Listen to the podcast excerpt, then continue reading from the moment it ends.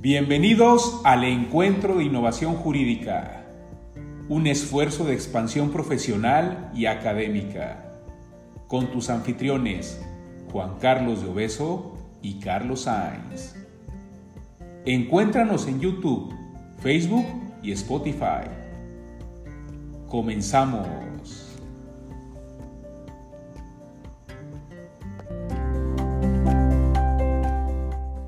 Hola a todas y a todos. Muchas gracias por estar aquí nuevamente con nosotros. Estamos en el segundo evento del noveno encuentro de innovación jurídica. Como saben, desde marzo para acá hemos estado virtualizando el evento con la finalidad de que llegue a más gente y sobre todo las cápsulas se graben para que puedan consultarse en cualquier momento en la página de internet, ya sea del, del Encuentro de Innovación Jurídica o incluso del Departamento de Estudios Sociopolíticos y Jurídicos, donde está la carrera de Derecho. El día de hoy tenemos un evento que sigue con la temática que planteamos este semestre, que es un poco hablar de, de tecnología y derecho. Como saben, el mes pasado hablamos un poco de ley fintech, el día de hoy vamos a hablar de criptomonedas, un tema que yo en lo personal no conozco mucho, pero justamente hoy traemos a tres especialistas que nos van a hablar mucho sobre el tema y van a dialogar. Y va a ser una pequeña introducción para sacar más cosas más adelante con el encuentro. Antes de empezar, me gustaría mucho agradecer al ITESO por todo el apoyo que nos ha dado, a la doctora Ana María Vázquez Rodríguez, directora del Departamento de Estudios Políticos y Jurídicos, a Roberto Becerra Zavala, que primero de la carrera de Derecho, a la Barra Mexicana de Abogados, capítulo Jalisco, encabezada por el doctor Guillermo Corona, a quien por cierto lo vamos a saludar porque fue su cumpleaños hace un par de semanas, a la NADE Jalisco, encabezada por el doctor Guillermo Cambero Quesada, y al Colegio Constituyente Luis Manuel Rojas, que está encabezada, o más bien por su encargado de la Comisión de Seguridad Social, que es el maestro Carlos Sainz. El tema que vamos a ver hoy, como les decía, es criptomonedas, origen, uso y realidades. Y para eso nos, me permito presentar a los dos panelistas especialistas. Por un lado tengo a José Francisco Hernández Aguayo, el licenciado en Administración y Relaciones Industriales por la Universidad Panamericana, Campus Guadalajara, conferencista especialista en finanzas, blockchain y criptomonedas. Actualmente es representante y líder de Cifra, que es un startup en fondos de inversión. ¿Cómo estás, Francisco? Un contento y muy honrado de estar aquí hoy con ustedes para compartirles un poquito de lo que sabemos. Muchas gracias. Yo sé que va a estar muy ameno. Está padre. tenemos a Enrique Salazar Barbosa, ingeniero en mecatrónica con maestría en ingeniería de gestión avanzada y fabricación de operaciones, ambas por la Universidad Panamericana Campus Guadalajara. Participó en el concurso internacional de Robocop en, en Alemania y tuvo el primer lugar en Universitrónica, Robot Manuel. Actualmente otorga conferencias y capacitaciones siendo líder de mercados financieros en Forex, criptomonedas, futuros, opciones binarias y acciones. Anteriormente elaboró en Erium Biosense en temas relacionados con e-commerce para la expansión de la industria en Latinoamérica. Quiero decir que ambos participan activamente en el desarrollo y discusiones sobre la moneda virtual y su expansión real del mercado de inversiones. ¿Cómo estás, Enrique? Excelente, excelente. Muy feliz y muy agradecido por la invitación. Aquí estamos a sus órdenes. Muchas gracias. Sé que va a ser un buen diálogo entre los tres, ¿no? Y me da mucho gusto también recibir como moderadora, pues nada más, nada menos que una egresada de la carrera de Derecho del ITESO. Luego dicen que los del OPE y el ITESO no se llevan, para que vean que sí nos llevamos bien, ¿no?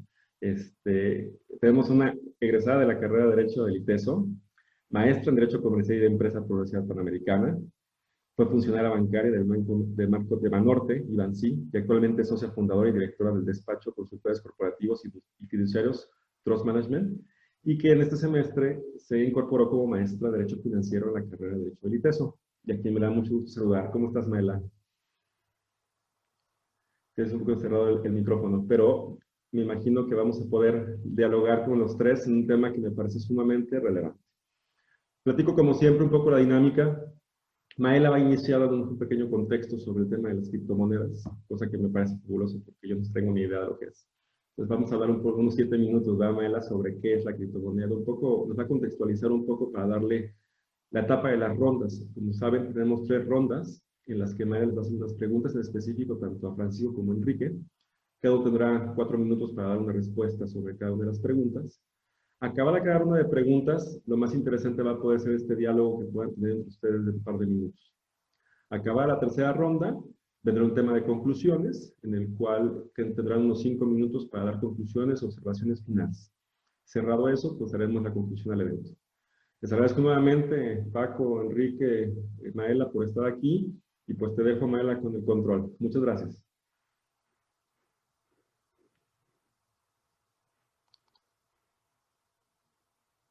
Estás en silencio, Maela.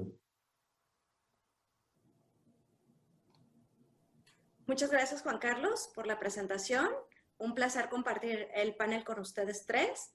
Paco, Enrique, como especialistas del tema, sumamente motivada y entusiasmada y sé que vamos este, a dialogar y aprender de una manera práctica y este, dinámica todo lo que está relacionado con este tema tan interesante de criptomonedas y que hemos limitado a platicar sobre el origen, el uso y sus realidades. Eh, para entrar un poquito en el contexto, me gustaría iniciar comentando que el mundo actualmente se encuentra sumergido en la tecnología y la digitalización a través de la computación perimetral y la inteligencia artificial. Y evidentemente el dinero no es la excepción. Nos encontramos ante la generación y el nuevo eh, panorama y posicionamiento de una moneda virtual. Esto evidentemente generará la obtención de información de aquellos usuarios que tendrán esa información fines económicos, pero a la vez buscarán también un control social. ¿A qué nos estamos refiriendo? Pues a las criptomonedas, que son una forma de dinero electrónico, una moneda digital que funciona como un medio de intercambio. Sin embargo, es importante señalar que actualmente no son controladas por ningún Estado, no son emitidas por ningún banco central, ni ninguna institución financiera o banco, por el momento. Y ni se traducen en billetes o en monedas físicas, sino que se integran por una cadena de firmas digitales, por lo que se definen como monedas electrónicas, digitales, cifradas y anónimas. El origen de las criptomonedas se sitúa aproximadamente en el año 2008, donde se presentó una grave crisis financiera en los Estados Unidos y que evidentemente repercutió y se sintió en todo el mundo. ¿Qué crisis? Pues problemas de pago, de evaluaciones, recortes de tasas de interés, etc. El gran desafío para esta innovación que vamos a abordar el día de hoy, yo lo ubico como la descentralización. ¿En qué consiste? Eh, actualmente se manejan libros globales de transacciones, es decir, cuando se efectúa un pago, la banca comercial, cualquier banco, resta de tu cuenta el dinero que pagas y agrega a la cuenta del destinatario ese, ese recurso. Sin embargo, en un sistema descentralizado no hay banco y esto llega a representar una vulnerabilidad. Sin embargo, con la invención de la tecnología surge la cadena de bloques, ahora llamada blockchain, que permite mantener un libro de, de transacciones utilizando marcas de tiempo, procesamiento computacional descentralizado y criptografía, que son algunos de los conceptos que vamos a abordar a través de Paco y Enrique. Es importante destacar que la moneda virtual es especulativa, no puede ser equiparada con instrumentos financieros puros, aunque pueden ser usadas para hacer pagos, tal y como sucede con las monedas de curso legal. Como consecuencia de todo este contexto, habrá cambios económicos, ya está habiendo cambios económicos. Eh, la pandemia que actualmente vivimos nos ha acercado y obligado a conocer nueva tecnología, a utilizar plataformas virtuales y a hacer de la virtualidad un modo de vida, tal y como es el caso de hacer negocios, de invertir en fondos y, ¿por qué no?, hasta de que los chicos reciban clases a través de la virtualidad. Eh, para dimensionar y entender todo este contexto y a lo que nos estamos refiriendo, tengo el placer de contar con Paco y con Enrique, que nos ah, platicarán de una manera muy dinámica al respecto. Entonces quisiera ya que nos adentráramos en el tema y empezaría yo a preguntarles a ambos desde su perspectiva y su conocimiento como especialistas en el tema, ¿qué es la criptografía? Y me gustaría empezar contigo, Francisco, por favor. Mala, gracias. Muy buena introducción, Mala. Eh, todo lo que comentas es muy cierto. Estamos viviendo en una revolución digital este, obligada a vivirla por el tema del COVID, ahorita que estamos viendo la pandemia. Y yo le comento a las personas que el tema de todas las transacciones que se hacen de manera digital, compras por internet, clases por internet a través de Zoom, juntas de negocios, todos, pues esto se ha adelantado cinco años por el tema de la pandemia. O sea, ha tenido un, un avance muy, muy fuerte y esto pues también te está llevando a, la, a buscar opciones de poder estar generando ingresos de forma virtual. Y pues qué mejor que tener una moneda digital que se llama Bitcoin, que te vamos a platicar un poquito más a detalle, que te tiende y surge de la criptografía. Me tomé el tiempo de tomar la definición directamente del Internet de Wikipedia, a qué se refiere con criptografía, y de ahí partimos, si les parece bien.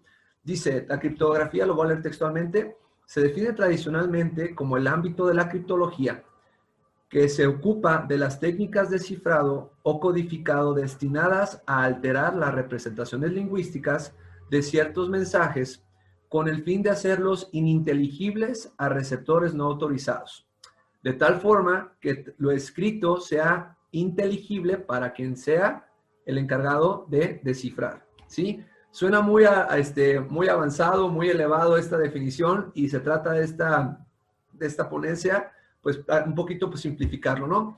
A lo que yo entiendo como criptología o como criptografía, mejor dicho, es un lenguaje que se está usando muchísimo en el tema de los eh, operadores de programación en sistemas, ¿sí?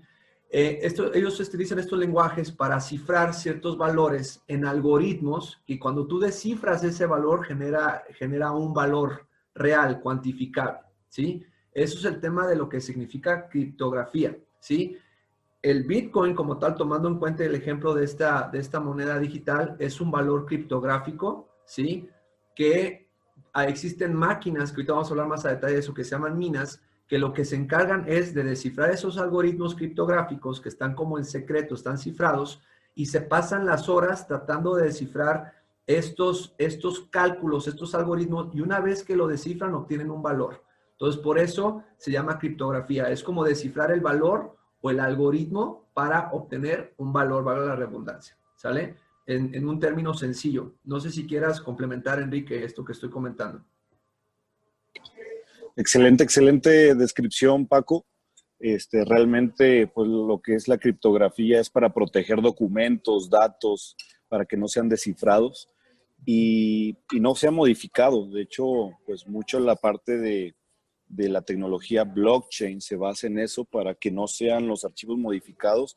Ahorita se viene una mega tendencia con la parte de, lo que es este, los documentos encriptados, este, le llaman smart contracts, este, contratos inteligentes donde no pueden ser modificados. Entonces, realmente que no pueden ser hackeables, no se pueden ser descritos. Entonces, una tecnología muy interesante que, a mí me ha encantado y que ya tiene muchos años desde antes lo, que es lo encriptado.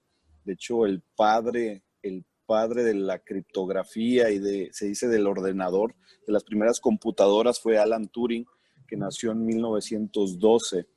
Hay una película, una película muy interesante sobre esto, de cómo en la, en la guerra mundial, cómo se enviaban códigos encriptados y, y a él lo utilizaban para, para descifrar todo esto, ¿no? Entonces, viene información muy importante, muy interesante en todo esto y la tecnología ahorita que se viene con todo esto del blockchain es súper interesante y pues muy afirmativo todo lo que dices, hermano Francisco. Sí, complementando lo que dices, es un peliculón, amigo, se llama El Código Enigma, ¿sale? Es un peliculón, se lo recomiendo mucho y Alan Turing se reconoce como el creador de la primera supercomputadora, ¿sale? Por eso, por eso loguito, bueno, hablando del tema, pues, que estamos hablando como, como si fuera una plática, el logo de Mac, la manzanita, es en honor a Alan Turing. Así es. ¿Sale? Entonces, para que vean la, importancia de esta persona en, la historia de la humanidad al día de hoy, por lo que está significando este tema de, de criptografía y lo que es blockchain, que vamos a platicar más adelante, ¿no? Así es. Excelente, Paco, Enrique. Eh, también está muy relacionado el tema de las criptomonedas con el blockchain. ¿Qué es el blockchain en términos prácticos para que todos podamos darnos una idea de a qué se refiere? Si gustas, Enrique, este, empezar.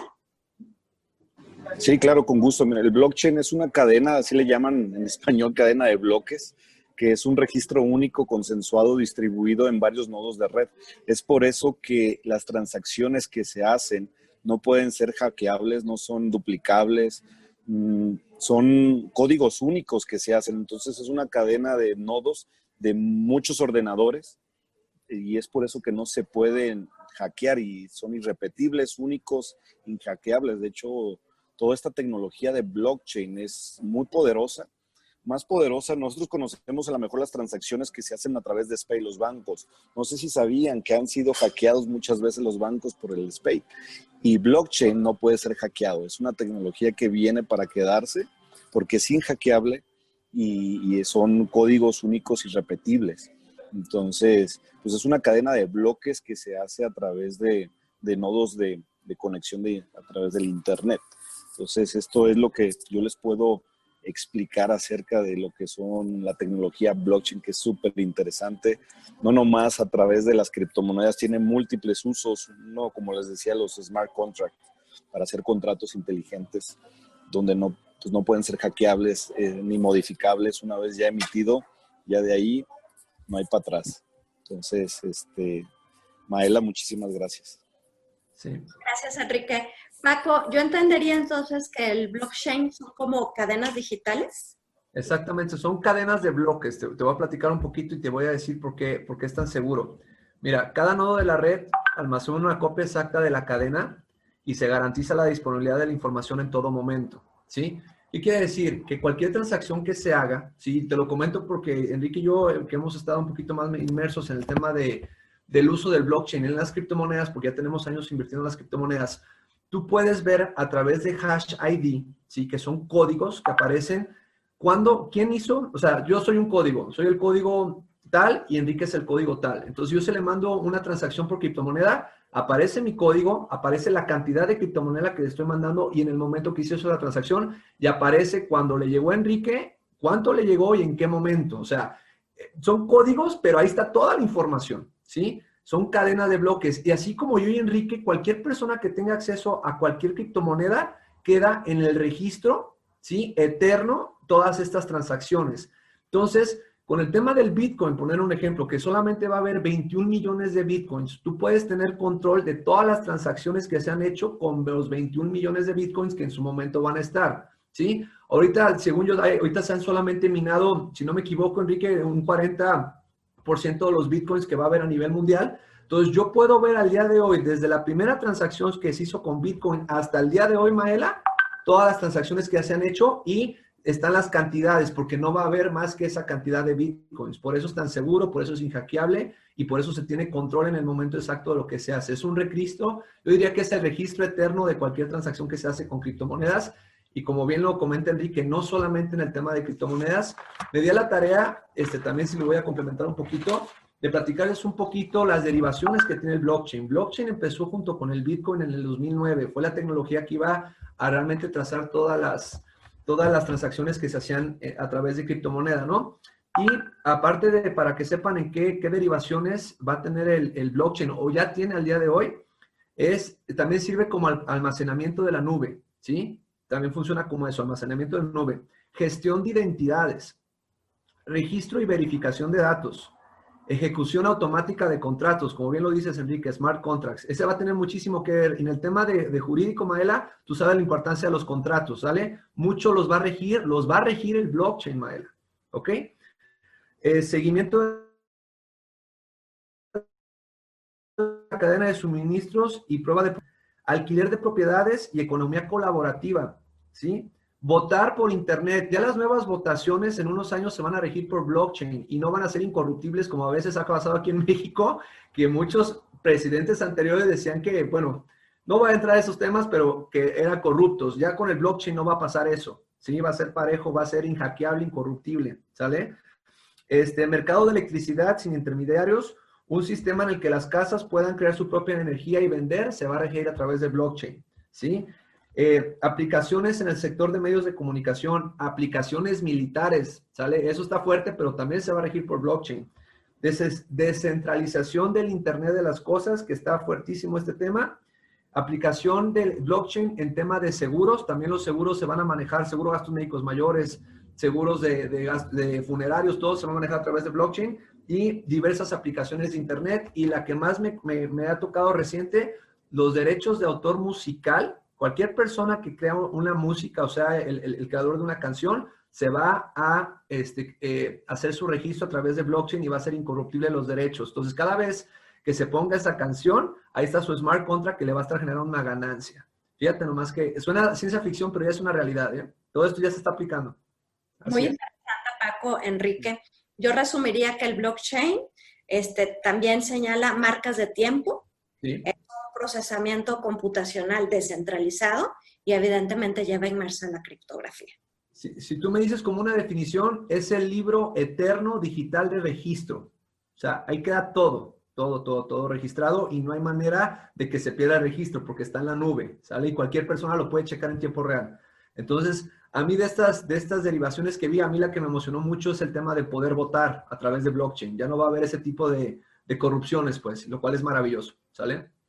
Muchas gracias, Paco. Enrique, este, retomando lo que iniciaban a platicar referente al Bitcoin, que es como una palabra muy utilizada para este escenario y que se ve en Internet o ya hay imágenes de lo que representa un Bitcoin, que nos pudieran hablar, que pudiéramos todos entender y percibir qué es ese famoso Bitcoin. ¿A qué se refiere cuando escuchamos esa palabrita de Bitcoin?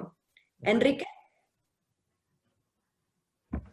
Sí, el Bitcoin pues es una criptomoneda, es una moneda digital que es descentralizada, donde pues no hay un gobierno que la rija, no hay un banco que la controle, simplemente se puede decir que es la moneda digital del pueblo durante con una comunidad muy grande, una comunidad muy grande que por eso ha ido adquiriendo muchísimo valor. En el 2008 fue creada por Satoshi Nakamoto.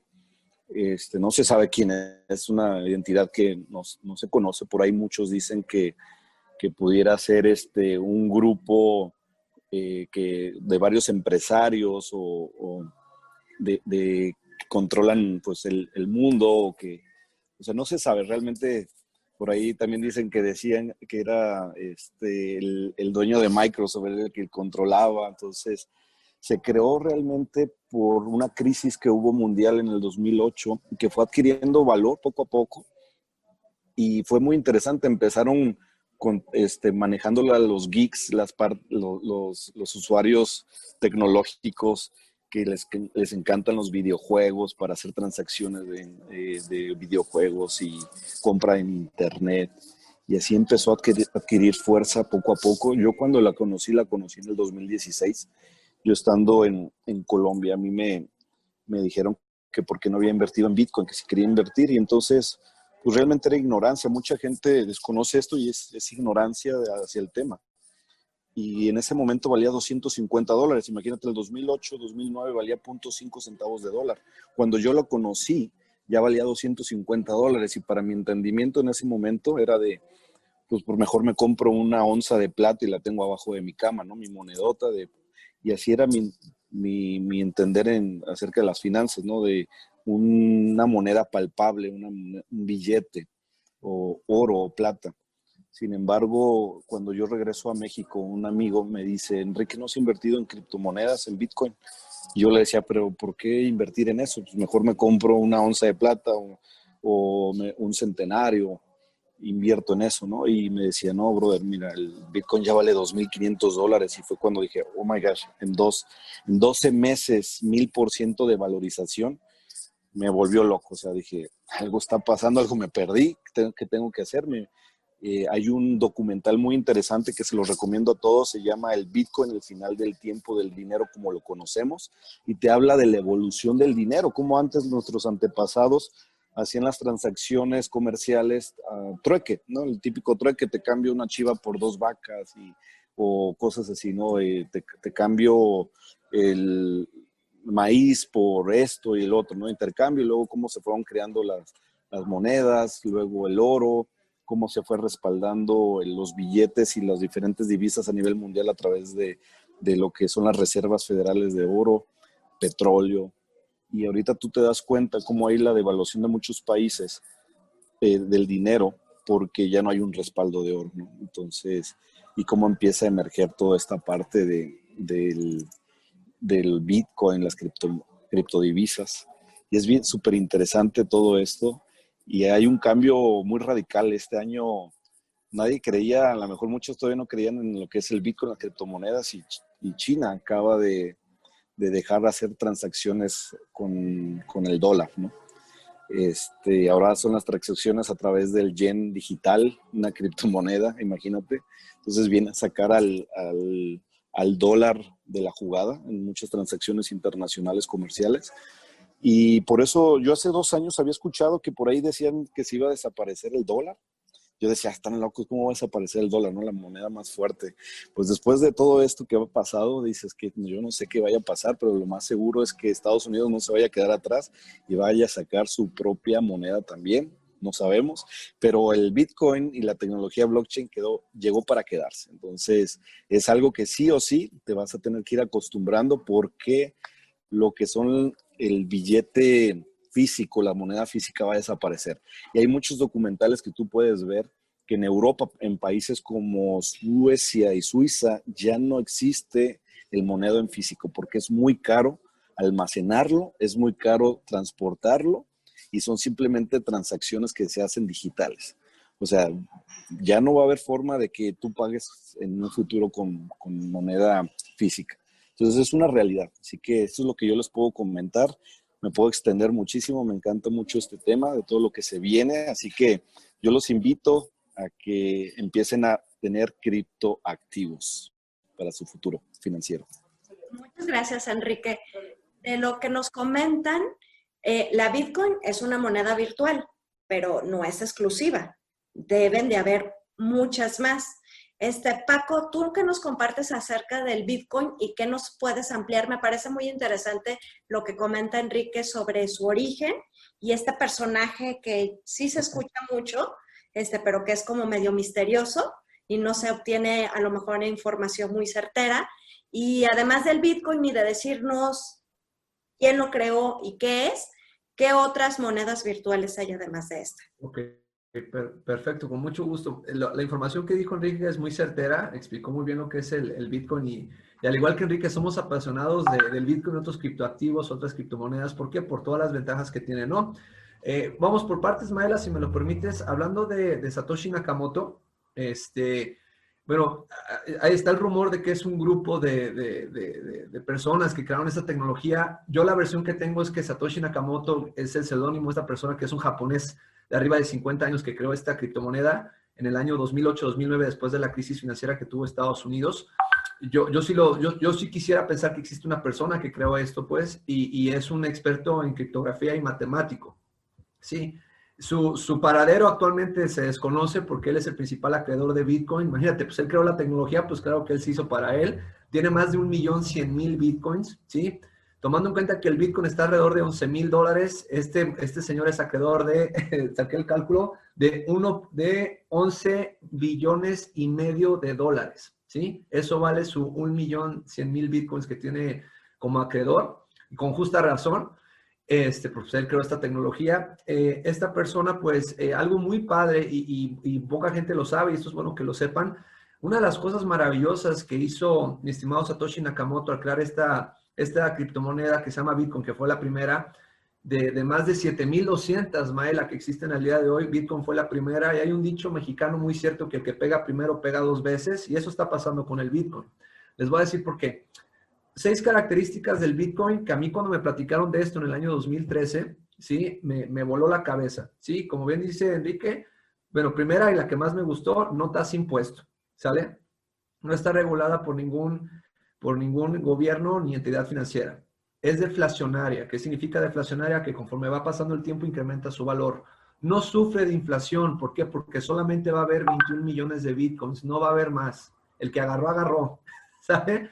Su, este, es divisible hasta en una millonésima parte, esos 21 millones de bitcoin. ¿Qué significa esto? Que si yo agarro los, los 21 millones y los divido en una millonésima parte, nos toca parejo a todos, a los 7 mil millones de seres humanos que existimos en el planeta, ¿sale? Y su valor lo determina la oferta y la demanda.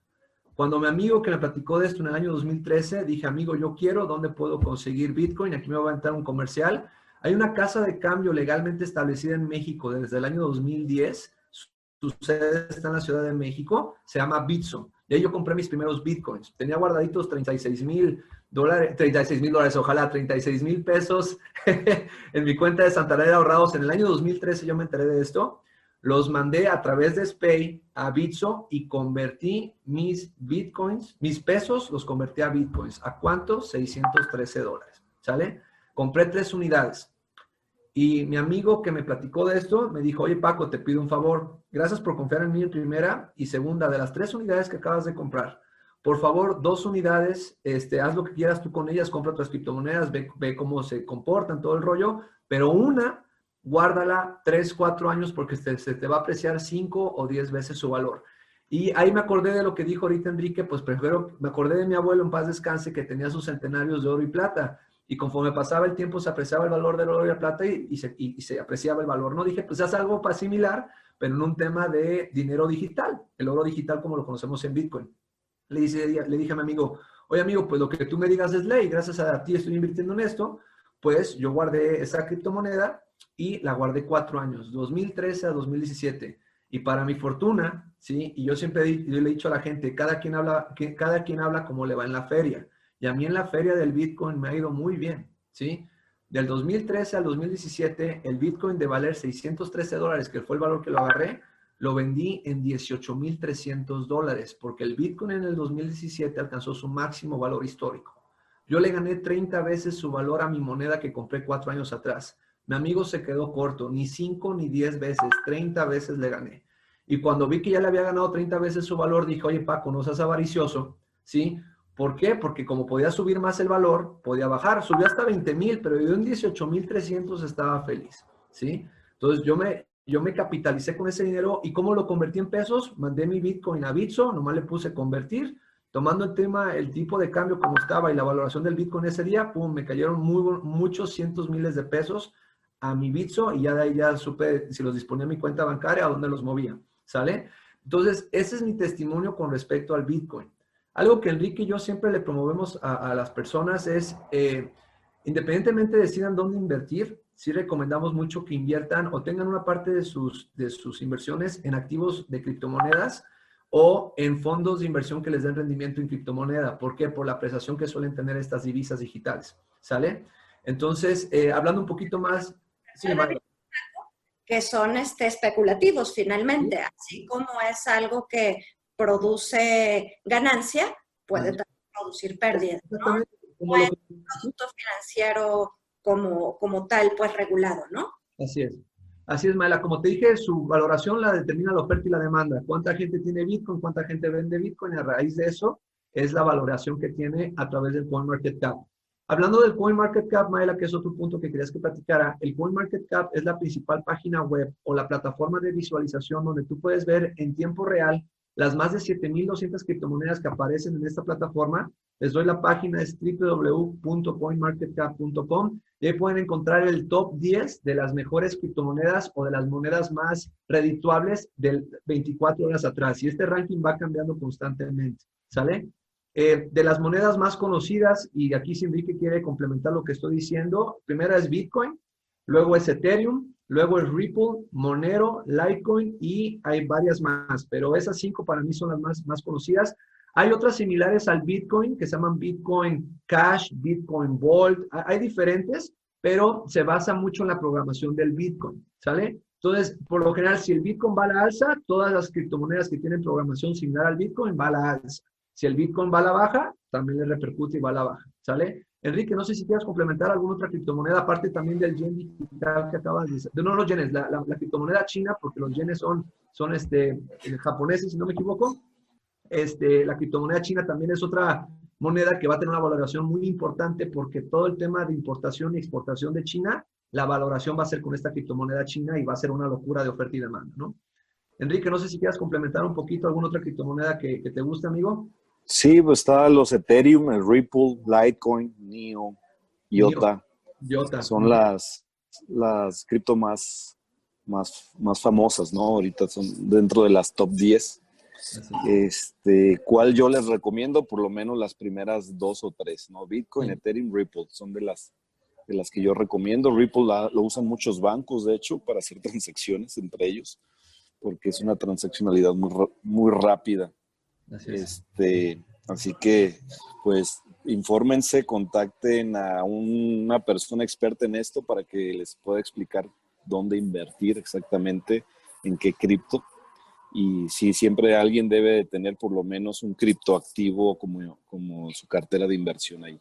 Así es. Enrique, aprovechando tu intervención, y ya que tú estás muy involucrado en la operación y en el estudio de las criptomonedas, ¿cuál es tu experiencia y el resultado de quienes han invertido en monedas virtuales? Más allá de un comercial, como qué ha sido lo que tú has percibido o te has sensibilizado de aquellas personas que se arriesgan a invertir en este producto? Mira, siempre es bien importante en el tema financiero y de inversiones que nunca metas todos los huevos en una canasta. Eso es, siempre le digo a la gente, que siempre tengas la diversificación. Puede ser en bienes raíces, en títulos de acciones, en, en la parte de criptos igual también que tengas por lo menos un 10%. Nunca vayas a vender una casa o un o, un patrimonio o todo tu patrimonio para comprar una, ¿no? Porque así como hay subidas y bajadas, si tú necesitas dinero la próxima semana o el próximo mes y tú inviertes todo tu capital, pues puede ser en una bajada que digas, ay, necesito dinero y le pierdas, ¿no? Pero si tú lo ves a valor a futuro, como dice Paco, es deflacionario. O sea, como hay un límite de una cantidad exacta de, de, por ejemplo, en el tema de Bitcoin, si tú ves desde el 2008 o 2009 que, que, inició todo esto, nunca, nunca ha vuelto a regresar el valor del Bitcoin a centavos de dólar.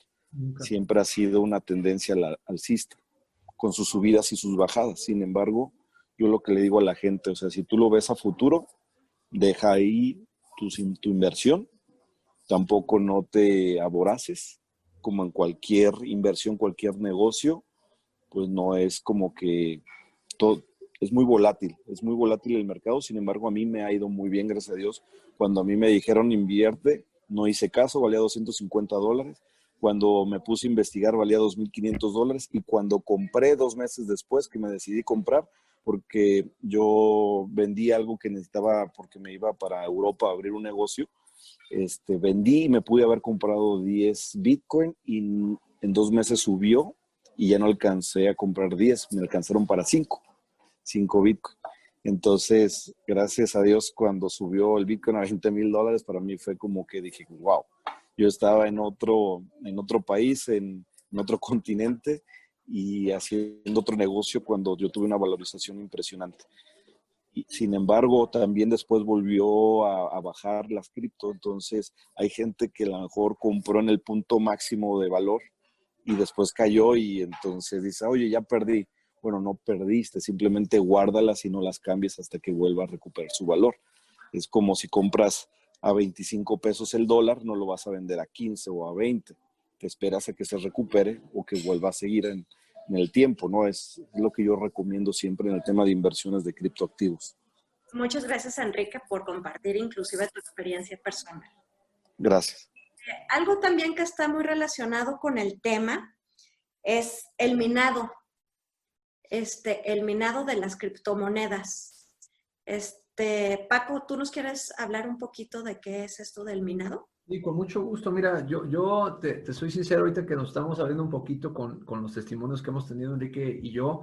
Yo en el tema del minado, eh, yo he comprado licencias de minería y a mí en lo personal no me ha ido tan bien, ¿sí?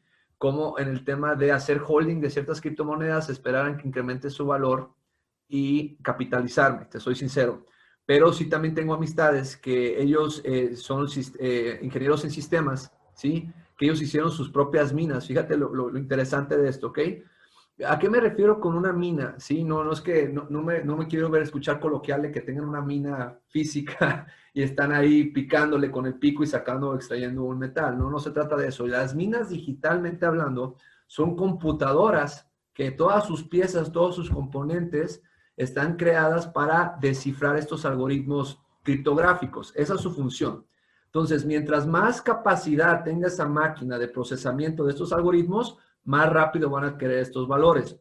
En lo personal, la gente que empezó a minar Bitcoin en el año 2009-2010 les fue muy bien porque el Bitcoin era muy económico en ese momento, ¿sí? También los, los, insumos de electricidad en esos tiempos, pues tal vez no eran tan caros, pues, porque no había tanta gente minándolo como lo hace hoy ahorita. ¿sí? Es como la fiebre del oro, cuando empezaron los primeros eh, personas a explotar el oro, o a extraer el oro, mejor dicho, pues les fue muy bien porque no había tanta gente. Se empezó a correr la voz y así como estos mineros que empezaron con sus computadoras, hubo empresas que invirtieron millones de dólares a hacer estas computadoras con la simple misión de obtener un valor criptográfico, en este caso el Bitcoin, ¿no? Que fue el que empezó. Entonces, eh, ¿qué es lo que ha pasado conforme el paso del tiempo?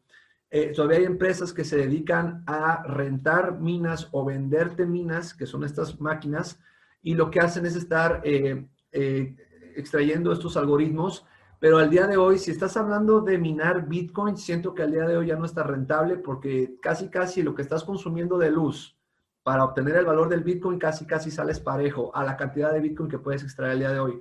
Pero sí conozco otras empresas de minería que ya no se están enfocando en Bitcoin, se están enfocando a monedas de nueva creación y para eso eso sí es más rentable porque pueden obtener muchísimo más valor que lo que realmente les está este, costando conseguir el valor. A eso se refiere como minería digital. No sé, Enrique, si quisieras complementarme, amigo. Gracias, Paco. Enrique. Un placer. Excelente, Paco. Sí, pues este, ahorita ya, como dice Paco, ya no es negocio minar ya no es negocio de para minar para vender, ¿no? Tal vez para hacer holding en un futuro sí. Entonces, este, pues prácticamente Paco lo describió muy bien, ¿no? también se basa en la parte de la oferta y demanda. Así que si lo ves como negocio el minado, no. Yo les recomiendo que mejor compres y lo guardes a futuro y hagas el, llamado holding. Gracias. O, otra cosa que recomendamos mucho, aparte de comprar criptomonedas, es buscar vehículos financieros que te den rendimiento en criptomoneda. También eso es muy bueno, ¿sale? Como capitalización al día de hoy. Así es. Excelente, Paco y Enrique. Pues digo, el tiempo sigue transcurriendo, el tema es súper interesante, no deja de ser un tema un poco complejo, pero creo que hemos tratado de traducirlo en, digo yo, en un vocabulario de negocios donde lo entiendan abogados, administradores, financieros, contadores. Y no, la intención de esta plática es despertar interés, ¿no? Generar más cultura y saber que esto no es nuevo, que esto ya tiene tiempo y que ahorita creo que ha tomado especial relevancia por la situación que vivimos, la tecnología nuestra plática de hoy, en lugar de hacerla en un auditorio, en algún lugar especial, pues estamos conectados a través de la virtualidad. Y creo que eso le ha dado un nuevo enfoque y un nuevo impulso a todo este nuevo sistema. relacionado con esto mismo y de voz de ustedes, me gustaría escuchar eh, qué aspectos relevantes hay que considerar en caso de que decidamos este, incursionar en la inversión de criptomonedas y si ustedes creen que esto está contribuyendo al desarrollo económico. Es decir, decía Enrique hace un momento, ya eh, muy probablemente los billetes en físico, las monedas en físico que conocemos tienden a desaparecer. De alguna manera este, estamos todos trabajando con métodos de pago distintos virtuales a través de códigos QR, como bien dice Paco, a través de esta función de CODI que da Banco de México, a través de nuestras tarjetas o de nuestras órdenes de pago, a través de nuestros equipos celulares y, virtuales, ¿no? Entonces sí me gustaría que nos platicaran qué aspectos relevantes vienen en caso de que decidamos incursionar y si creo que la respuesta es sí, nos encontramos ante una nueva realidad económica a través de la criptomoneda. Mm, Paco. Híjole, qué, qué, padre pregunta. La verdad, este, pues, ¿qué les puedo decir? Yo soy un fiel creyente de las criptomonedas. Eh, pues, lo vuelvo a decir, cada quien habla como va en la feria. A mí me fue muy bien en la feria de las criptomonedas, principalmente Bitcoin.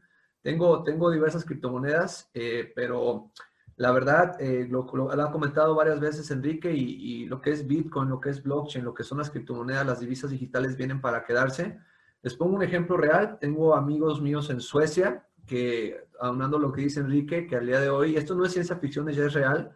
Tengo amigos que ya tienen implantados un chip en esta parte de, de, la muñeca y ahí se mandan su dinero, se mandan sus criptomonedas, ¿sale? Entonces ya hay establecimientos en diferentes partes de Suecia que a través de un lector te pueden leer el chip y te van descontando las, las décimas o milésimas o las unidades de criptomonedas que tengas ahí guardadas, ¿sale?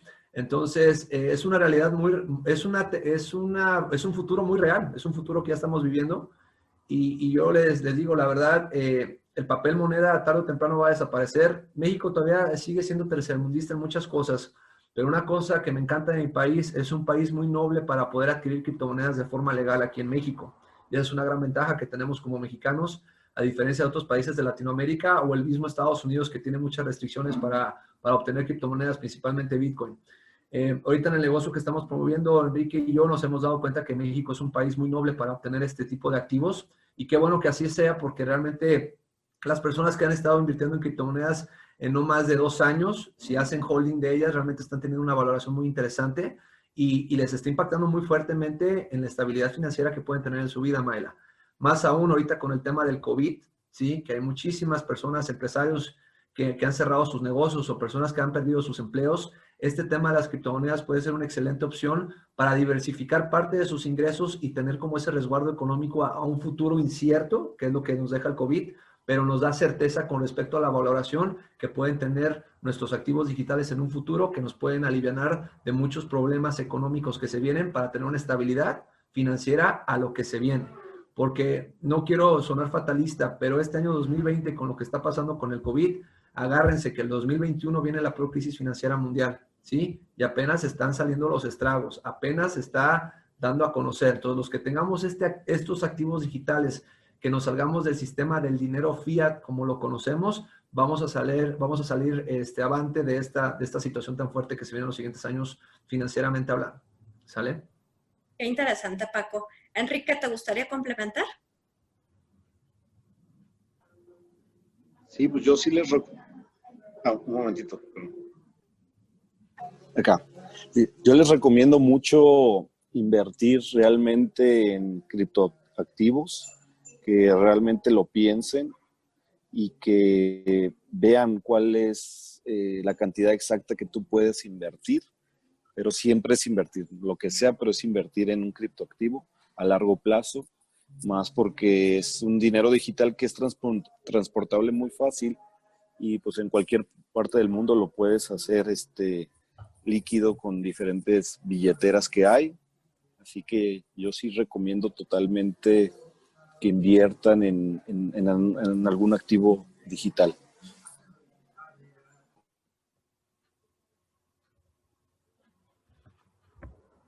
Excelente, Enrique, muchas gracias. Pues yo creo que ya estamos por concluir y por terminar esta plática que fue muy provechosa. No sé si les gustaría compartir algo para cerrar, algo relevante que a lo mejor se me haya escapado y que consideren importante transmitirle a esta comunidad que eh, forma el ITESO y quienes ven nuestras cápsulas para que siga despertándose esa curiosidad por involucrarnos en el tema de la tecnología y de la inversión en criptomonedas. Bueno, tomando en cuenta eso que comentas, hay una frase que me dice mucho, este, aquella persona que está en contra de invertir o de la inversión está en contra de la ganancia, ¿sale? Entonces, yo sí, a todas las personas que, van a ver esta ponencia, yo sí les recomiendo eh, la verdad, pues muchos son, son estudiantes, son personas yo creo que andan entre los 18 y 25 años, ¿sí? Eh, yo les recomiendo mucho, sálganse del ciclo de generar ingreso, gastar, y otra vez, generar ingreso y gastar. Yo les soy de la idea de generar ingreso, gastar, ahorrar y lo que más puedan reinviertan. Y otra vez, generar ingreso, sí pagar tus gastos, ahorrar y mucha otra parte a inversión, ¿sale? ese ciclo de, ahorrar e inversión, ahorrar e inversión es lo que le va a dar en unos años una capacidad y una tranquilidad económica. ¿Por qué? Porque si invierten en, criptoactivos, como bien lo dice Enrique y lo comentaba yo, ¿sí? principalmente estas tres principales, que es eh, Bitcoin, eh, este, Ethereum y Ripple, que es nuestra sugerencia por el, histórico que hemos conocido estas monedas, si hacen este proceso y están invirtiendo en estas monedas y las dejan tres, cuatro años en holding, realmente van a salir muy favorecidos para para la situación económica que puede llegar a tener el país, el mundo y aparte sus, sus finanzas personales, ¿no? Yo, yo, sí, yo sí les recomendaría eso. Así es. Muchas gracias, Paco. Enrique, ¿algún último tema que nos quieras abordar, que nos quieras compartir? ¿Alguna conclusión de todo lo eh, interesante que ha salido de esta plática de amigos? Sí, muchas gracias. Este, pues primero por el espacio y podernos permitir compartir un poco nuestra experiencia y conocimiento acerca del mundo digital de los criptoactivos. Entonces, así como dice Paco, siempre es bien importante una de las cosas que yo he aprendido en temas financieros es eh, invertir el 10% de lo que tú tienes en tu capital, en tus ganancias. O sea, que no te gastes todo, que no entres en la carrera de las ratas, de, de trabajar y gastar, trabajar y gastar, sino también ir reservando y tener, tener una reserva y esa reserva invertir en un activo digital. Yo lo que recomiendo mucho a todos ustedes es que también investiguen mucho el tema del trading porque en la compra y venta de criptodivisas, de criptoactivos, hay mucha ganancia ahí y es algo que viene una tendencia muy importante. Hay muchos traders profesionales con muchos años de experiencia, de estudio, es como una carrera, es como un ingeniero, un abogado, que tienen que estudiar cuatro o cinco años más, un año o dos años más de una especialidad o una maestría. Por lo menos son siete años de carrera, pero que pueden ser muy rentables en, en lo que son compra y venta de de activos digitales o, divisas tradicionales que conocemos a nivel mundial. Entonces yo sí les recomiendo que, que, revisen estos temas, que busquen a alguien profesional que les pueda ayudar a entender esto. Si lo quieres aprender es una profesión este, muy bien pagada y que se viene a la alza, sobre todo ahorita con todo este tema de la pandemia, que tú lo puedes hacer desde tu casa, desde tu cuarto, tranquilamente y puedes estar generando ingresos desde tu casa inteligentemente. Hay que estudiar, son de alto riesgo, sí, son de alto riesgo, pero tú lo mitigas en base a la parte de, de la gestión de riesgo, qué tanto inviertes, qué, porcentajes manejas. Y si dices, yo para mí no es estudiar, pero quiero invertir, hay personas expertas que se dedican a eso, donde ellos te pueden este, ayudar con ese tema de, de la inversión. Entonces, igual también pues, estamos aquí nosotros para servirle para cualquier, para, cualquier tema, sugerencia o asesoría. Con gusto será un placer este, apoyarles y que, así como alguien a mí también me ayudó a entender todo esto hace unos años y que lo agradezco muchísimo porque pues he ido evolucionando y después de haber trabajado como empleado 10 años en una empresa electrónica automotriz, ahorita ser independiente y encontrar múltiples fuentes de ingreso para mí ha sido algo espectacular y maravilloso. Muchas gracias, Enrique. Pues está terminando el tiempo.